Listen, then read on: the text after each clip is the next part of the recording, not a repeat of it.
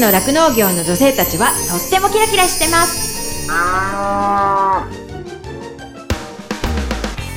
広尾町で酪農家をしています。マドリンこと住倉まどかです。十勝ウーマンフロンティア。この番組は農業酪農王国十勝からキラキラしている方の活動や取り組み魅力をお伝えしていきます。今日のゲストは目室町在住の開業獣医師ファームトゥースプーン代表の福中夏美さんです。えー、夏美さんはですね東京出身で麻布大学をご卒業後に根室農祭で獣医師として勤務されてその後十勝へいらっしゃいました。十勝農祭の勤務の時には足寄町に住んでいました。で2019年よりファームトゥースプーンというお名前で起業して現在は J ギャップや農場ハサップ指導のコンサルタントのほか獣医師としても農家さんを回るお仕事をされています。私の牧場もですね6月に農場ハサップ認証を取得して福中先生夏美さんにもね大変お世話になったんですよね。プライベートでは3人の息子さんのお母さんでもあってでお仕事に育児に毎日お忙しいんですけれどもその中でも生き生き楽しむ夏美さんのいろんなお話をお聞きしたいと思っております。十勝ウーマンフロンティア。この番組は JA 広尾北海道酪農のサポーター日展配合資料。公園のゼノアック日本全薬工業 JA ネットワーク十勝十勝ごちそう共和国以上の提供でお送りします。日展配合資料は酪農家の笑顔と乳牛の健康のためにこれからも北海道の酪農をサポートしていきます。人も動物も満たされて生きる喜びを日展配合資料。動物未来見つめる広がる。ゼノアック日本全薬工業は動物が持っている未来の可能性を見つめ見出し。動物と人間との関係が今よりもっと輝かしく素晴らしいものに広がっていけるようチャレンジし続けます。十勝ウーマンフロンティア。十勝の酪農業の女性たちはとってもキラキラしてます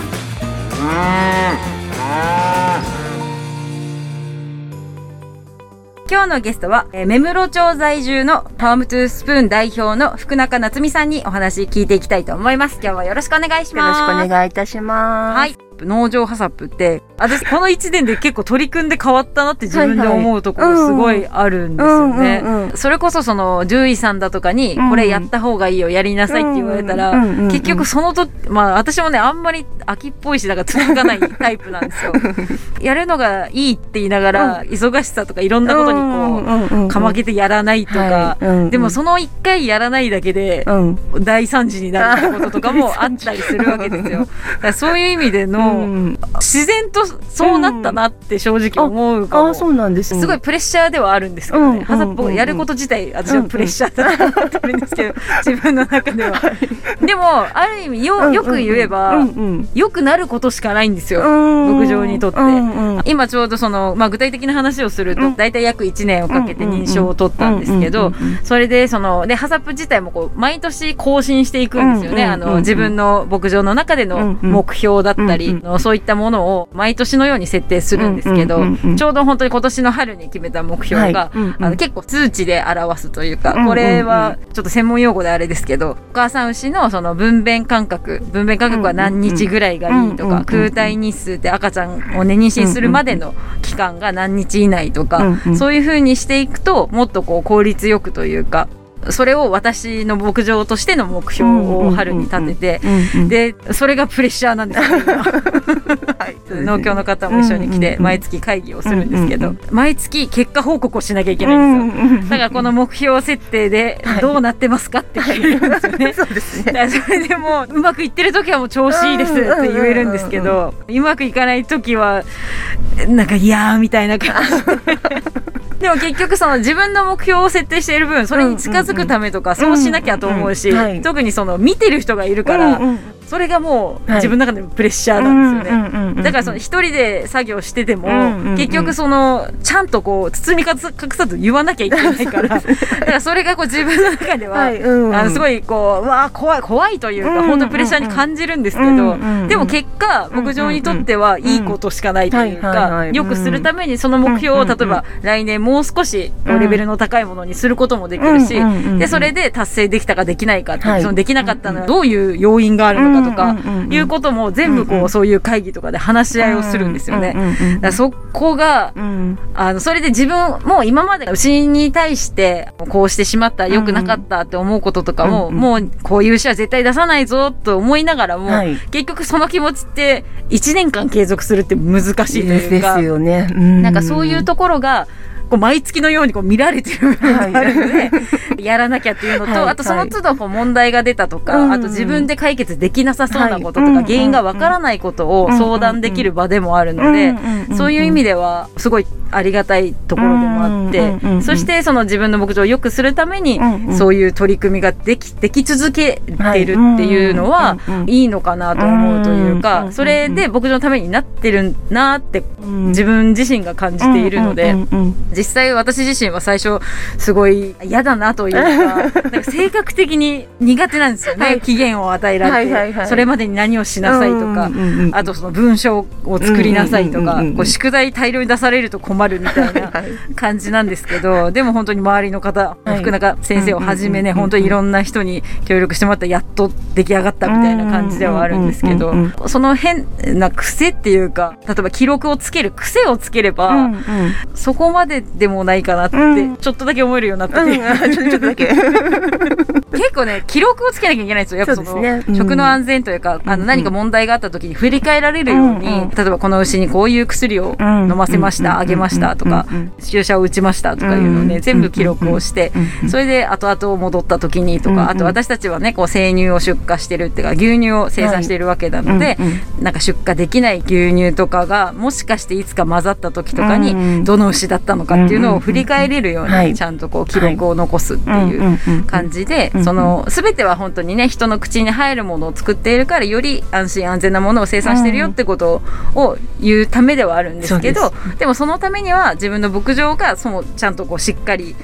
してないとというかね、そのいつでも見えれるような環境にないとっていうところなんですけどね。うんそうですね。はい。うん。でもこれは本当実際なんか酪農家としてうん。は取り組むのは結構ハードだなっていうのは正うん直そうですよね。思いましたね。はい、そうだと思います。うん。なんか今までこう自分は酪農家で生まれ育ってるからなおさらこう、うん。なあなあにできる部分というか、なあなあにしてきちゃった部分っていうのはすごいあったし、それで通じてたものもたくさんあったのに、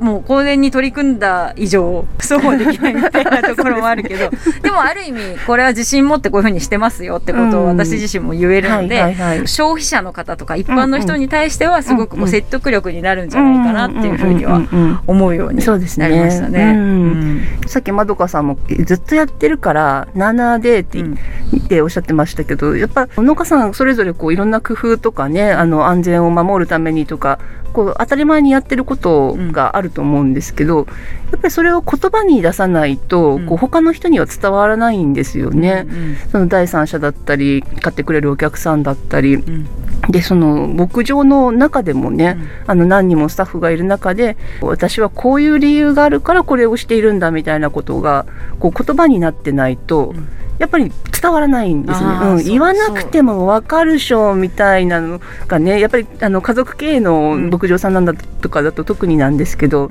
言わなくてもわかるしょ。ありますね。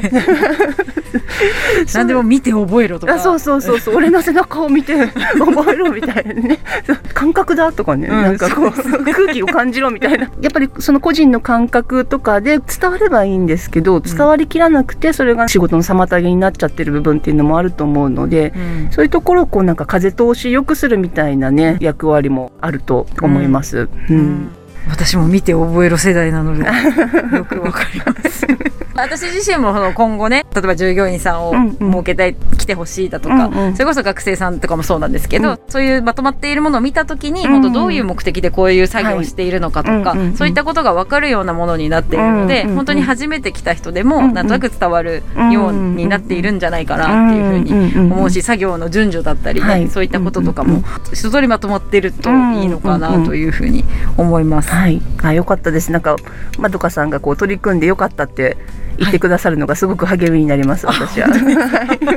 いやでも実際ね十勝関連も含めたんですけど、うんあの取り組んでる酪農家さんは特に少ないですよね。うん、そうですね。で、うんまあ、肉牛農家さんがまあまあいてそうですね一番多いのは豚そうですね。あの全国では一番豚の農場さんが多くて、次が肉牛で、次がえっ、と乳用牛と肉用系か、あとと鳥です。実際自分がやってみて思ったのは、うんあの感覚が変わるなとか意識が変わるなっていうのはすごい思ったので。それで実際その牧場の方にも少しずつ多分結果は出てるんじゃないかなと思ってるんですけど、獣医さんを呼ぶ回数がうん明らかに少なくなってたりだとか、そういうふうにはなっているので、なんですか。だからまあ牧場にとってはいいのかなっていうふうには思ってはいるんですけど。そうですね。うん今いろいろこう燃料が高騰してるとか資材が高騰してるとかね、農家さん大変な時期なんですけど、見える化した上でここにこういう無駄があるよねとかね、あのそういうことに気づく効果もあればいいなと思ったりしますし、あとまあ作業を効率化していくとかね、私病気の予防っていうところをきっかけにねハサプ取り入れたんですけど、病気が1回発生したらそれに取られるコスト時間、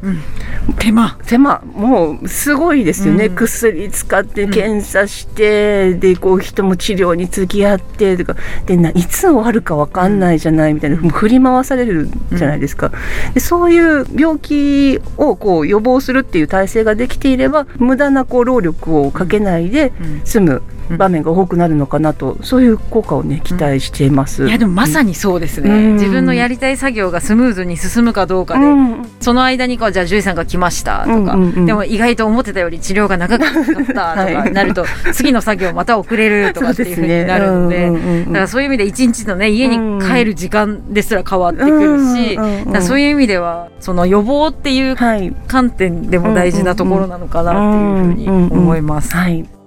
あとはあのその食品のハサップの方の資格っていううんうん。うんかそういうのもあったりするんですか？も。ともとがあのハサップがこうんう食品、ねあの製造業のものなので、その農場のつかないこうハサップそのもののあの講習を受けたっていう資格も一応あります。あまあそれを生かして今何かやってるってわけでもそうですね。直接的に今現在食品の方でお仕事はしてないですね。うん。アショロにいた時にちょうどその頃あの食品事業者へのハサップ義務化っていうのがねうん。あの始まるところだったんで知り合いの飲食店さんとか鹿肉の処理場さんとかそういうところに、ハサップってこういうことなんですよっていうお手伝いとかはしたりしました。まあ、取り組んでる飲食店うんだとか、うんそういう製造業の人って結構いますよね。あもう義義務化だからみんなやらなきゃいけないそうそうですそうです。生産者はね義務化の対象から除外されてるんですけど今のとこは、うんもうあの食品に関わるその流通だったり小売だったり飲食店だったりあと包装うん。こう食品をこう包装するうん。包装材の会社とか、うん。そういうところももう食品に関わる人はみんなハサップをベースにこう衛生管理しなきゃいけないですよっていうのがもう法律で義務化されてます。あそれでもうそういうふうにこう、自分みんなそれぞれがまとめてうんうん。何かあった時に出せるようにしとく。っていあそうです。何か起きないのが一番なんで、うん。ここに気をつけて管理をするんだよっていうのをみんなでこうちゃんとやっぱり紙にうん。簡単にとかですね、あのうん。まとめてじゃあ冷蔵庫の温度は何度以下でなきゃ細菌が増えちゃって食中毒起きるかもしれないから、うん。じゃあ朝晩冷蔵庫の温度を記録していって、うん。えー本当に冷蔵庫壊れてないんだろうか温度が上がってないんだろうかっていうのをうん。確かめていくうんっていう、そんなこともねあのされてますね。うんそれってそのうん。なんか認証とかそういうことでなくてってあことですそうよねいうことでなくてですね。みんなやらなきゃいけないっていうことなんですね。うん。ちょうどねうちの広尾町の,、うんうん。あの直売グループみたいなのがい。るんですけど、そこのグループの方々が今そうんうん。の冷凍食品みたいのを作うんうんうんって販売とかしてるんですけどうんうんそれとかこう催事ちょっとしたイベントとかで、うん。自分たちの作った野菜とかで作うんうんった食べ物とかを販売したりするのに、ハサップ作らなきゃいけないんだよってちょうど言ってた、はいはい。つい最近言ってでなんかちょっと違うもの出そうかっていう時も、はいうんいやだからハサップを作ってからじゃないとダメなんだよみたいな話してるのをちょうど 聞いてたそうだので。ったんですね、うん。なるほど。そうか義務化なのかってまあ私も知らなくてちょっと申し訳ないんですけど、う。んうんうんうん。義務化だったんですよね。そう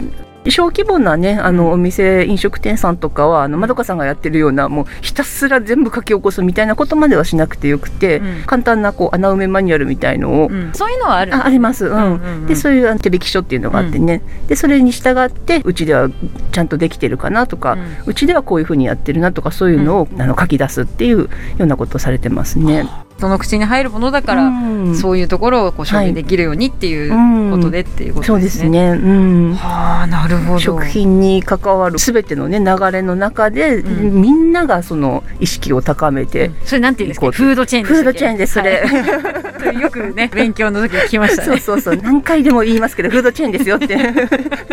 言ってますよね。それね本当に人の口に入るまでにこういろんな方が関わってるってところですよね。多分どんな食べ物もそうなんですけどです。うん。はい。十勝ウーマンフロンティはい。それでですね、今回その私、マドリンっていう牧場が農場ハサップ認証を取ったんですけれども、取る上で、ファームトゥースプーンと広労農協が事業契約をしたんですよね。で、その経緯を教えてほしいなと思うんですけど、はいうん。まず広尾農協さんでこう模索されててその模索されてる中であの農場ハサップっていうものを取り入れると家畜衛生のこう意識とかがこう高くなるんじゃないかということで農協さん農協の組合員さんみんなにこういうことやってほしいって意識づけをしてほしいんだってそういうことに取り組もうと思ったそうなんですよね。うんと言ってもあの農協さん自身は農場ハサップって何なのかなっていう感じだったので、まあ、誰か分かってる人いないのって人づてにですね私にお声がかかって農家さん向けの勉強会とか職員さん向けの勉強会とかをこう私がさせてもらってあやっぱりやるとこう衛生状態が上がるしこう農家さんのこう意識も上がるよね。じゃあ取り組んでいこうっていうことが決まったんですよね。でそれが2020年か。20年の年末くらいですね。ん。うん。でそこからじゃあ農場ハサップやりたい人はーいって手は上がらないんですよ全然。多少興味ある人はねいらっしゃったんですけどみんな何それポカーンみたいな感じだったので、まあじゃあまずは農家さんとして取り組んでほしいなと思うような方にあ農家さんにですねお声掛けをしてで私と農協の方たちと一緒にやっていこうというプロジェクトを立ち上げたんですね。で農協さんの事業でその認証取得推進の事業を立ち上げてでそこにこう私が呼ばれて去年2021年から今年までで3件の農家さんが広町内で取り組みをされてます。はい。でまどかさんがその認証の第1号だったんですよね。はい、はい。そうなんですけど、うん。私は最初ハサップ自体よく分かってなかったっていうのと、あの農場ハサップっていやなんかまた大変なことするのかなっていうか、うんそのうん。私も細かい作業とかあんま得意ではないので、だからそれこそ農協の人に勧められたっていうのが一番で、うんうんうんうん。でそもそもね私もね一人になってで牧場やる上で今後従業員とか必要なんじゃないの？とかって、うんうん。うんうんあの農協の人に言われ、別にずっと一人でやろうと思ってないですよとかって言ったら、こういうね作業はね今時本当ね見て覚えるんじゃないんだから、うんうん。ね、マニア化しないとみたいな。そういう感じの話をいただいて、でちょうど私もある意味一人になって、うんうん。再スタートみたいな感じもあったのでうんうんうんうんこう今までなあなあにしてきた部分とかうんうんっていうのはちゃんとしたいなっていうふうにこううんうん思ってた時でもあったのでだから声かけていただいた時に、うん。じゃあ皆さんが手伝ってくれるならやりますかみたいな感じで全然最初は正直乗り気でもなかったんですよね。でも農協さんのこの地域をどうにかしたいとかそういう思いはすごくありがたいっていうか私たちんこう生産者というか組合員のために農協さんが先に立ってねこうこういう情報があるんだよとかっていうことを進めてくださってそれでこういう先生もいるしんあの俺らだけじゃないからって言って一緒に取り組めたっていうことも素晴らしいなって思ってますしそれこそね職員さん自体うんがそのこの資格を取ったりしてるんですよ今。それハサップのその審査員の前にこう指導員とかっていう資格があるんですよね。ハサップのことを伝えたりとかする一応資格そうんですよね。ね。はい。その指導員の資格とかっていうのを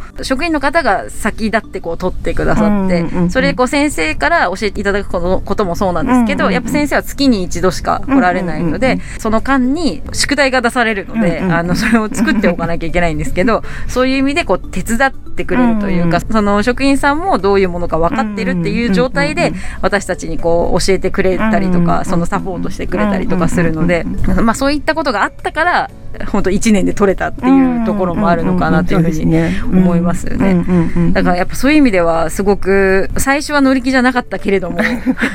でも実際取ってみてはあ、なるほどっていうかこう理解できる部分と、あと何でも包み隠さず出せるなみたいなふうにはなったなと思います牧場の仕組みだったり。私はどちらかといえばやりたくてやったっていうよりは勧められてやったけど取ってよかったみたいな風な感じですね。でもそういう意味ではまあこれで取り組んだからこそもっとこの地域の人もやったらいいのにっていうふうには正直思います、うんうん、病気をまあ入れない、うんうんうん、広げない出さないっていうことですよね、そうですそうです でそういうための衛生対策だとかそれこそ牧場っていろんな人が出入りするんですけど、うんうん、そういったところでもしかしたらそのちょっとした病気が牛に入ってしまうかもしれないので、うんうん、そのための消毒だったりとか、うんうん、そういうものをちゃんとしましょうっていうのを、一応その国の中でも決まってるっていうか、やらなきゃいけないというふうにされてるんですけど、今までそのこうやって町からとかねそのあ自治体から言われるあの、はい、報告をしなきゃいけないんですよね、もう毎年、はい、私たちこれぐらいの牛を買って、でこうちゃんと衛生対策このようにしてますって、いろんなチェックポイントがあって、はいはい、それを1年に一度報告しなきゃいけないんですけど、認証のね勉強しだしてから、あのちゃんとやってますよっていうふうにして出せるようになったっていう。でも本当意識が変わったっていうのは大きくあるなっていうふうに思っているので、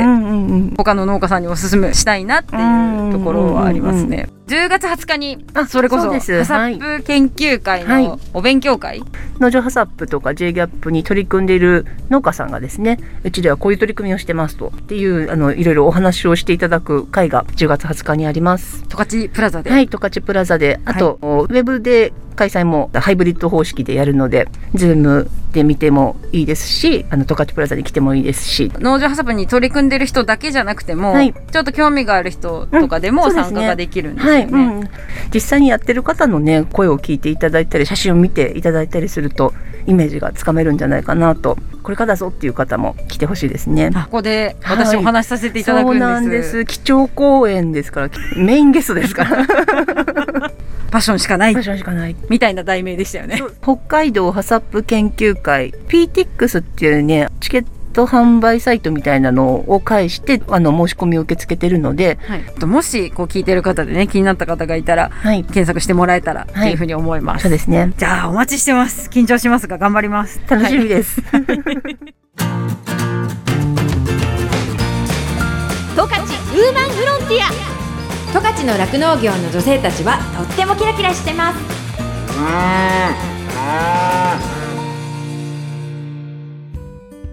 エンディングです。この番組のブログもありますので FM ジャガのホームページからチェックしてくださいね。再放送は毎週火曜日の夜7時から7時半です。放送後は YouTube そしてポッドキャストでも聞くことができます。十勝ウーマンフロンティアで検索してくださいね。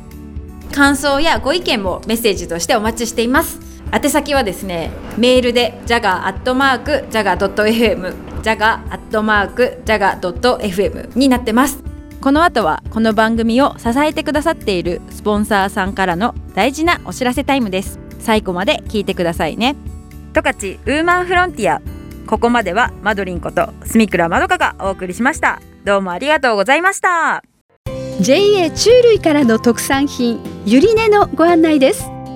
ゆり根は北海道が主な産地であり北海道全体で全国の99%を生産しています。またゆり根は栽培期間がおよそ6年と長く生産者の農家は丹精込めて栽培し皆様の食卓に届けています。虫類産のゆり根は甘くてホクホクした食感。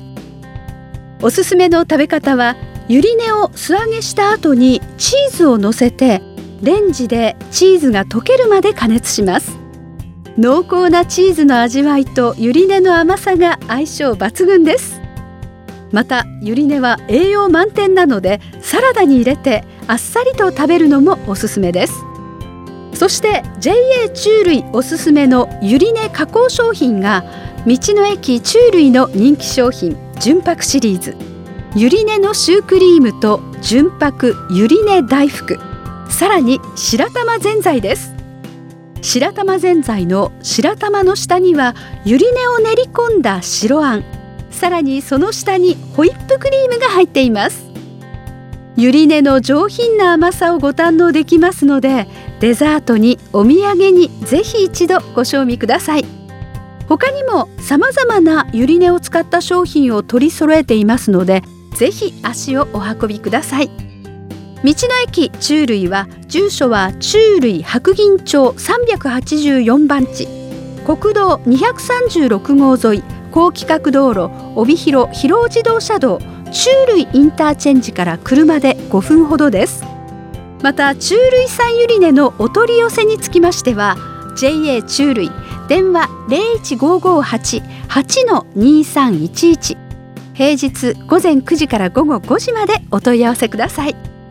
JA 中類からのご案内でした。日展配合飼料から大切な子牛に 6g のおまじない。哺乳子牛用サプリメント子牛の味方のご案内です。子牛の味方は初乳に含まれる免疫グロブリンの吸収率を高めるオリゴ糖を原料とする子牛用サプリメント。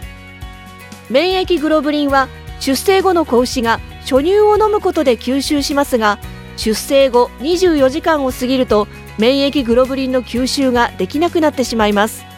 子牛に初乳に含まれる免疫グロブリンをできるだけ早く多く吸収させることは子牛の健康な成長のためにとても重要です。日展配合飼料の子牛の味方は初乳中の免疫グロブリンの吸収をサポートするサプリメント。使い方は簡単です。初乳に子牛の味方を一歩を混ぜて飲ませるだけ。分娩後1回目と2回目の哺乳の時にご使用ください。免疫グロブリンの吸収を高め感染症などからあなたの子牛を守ります。子牛の健やかな成長のために 6g のおまじない子牛の味方は日展配合飼料から発売中です。日展配合飼料からのお知らせでした。JA 疲労からのお知らせです。疲労町では新規収納希望者を募集しています。現在疲労町の酪農家の半数以上が新規収納者によって経営されており道内有数の新規収納受け入れ地域となっています。将来酪農家になりたい。動物が好き。酪農に興味があるなどまずは農業のきっかけを疲労町から始めてみませんか？大切なのは酪農をしたい。酪農経営をするという夢を諦めないことです。サンタの町広尾町があなたの夢を応援します。詳しくは JA 広尾内の広尾町担い手センター電話番号015585-2121までお問い合わせください。広尾町は新規収納を目指す皆さんをお待ちしています。JA 広尾からのお知らせでした。私自身もですね広尾町で酪農していてその仕事自体はそのまあ、冬はね寒かったりとかあと大雨が大変とか大雪が大変とかすごい大変なこともいっぱいあるんですけれどもそれでも頑張ろうっていうふうにさせてくれる牛たちとあと一緒にこう頑張れる仲間がいるっていうのがすごく大きくってそういう仲間がいるからこそ続けていきたいしここに住んでいきたいなっていうふうに感じれたところでもあるのでその人の温かさが自慢の広尾町でねぜひたくさんの人に酪農を始めてほしいなっていうふうに思っています。動物未来見つめる広がる。ゼノアック日本全薬工業は動物が持っている未来の可能性を見つめ見出し。動物と人間との関係が今よりもっと輝かしく素晴らしいものに広がっていけるようチャレンジし続けます。日展配合飼料は酪農家の笑顔と乳牛の健康のためにこれからも北海道の酪農をサポートしていきます。人も動物も満たされて生きる喜びを。日展配合資料。十勝ウーマンフロンティア。この番組は JA 広労北海道酪農のサポーター。日展配合資料。公園のゼノアック日本全薬工業。JA ネットワーク十勝。十勝ごちそう共和国。以上の提供でお送りしました。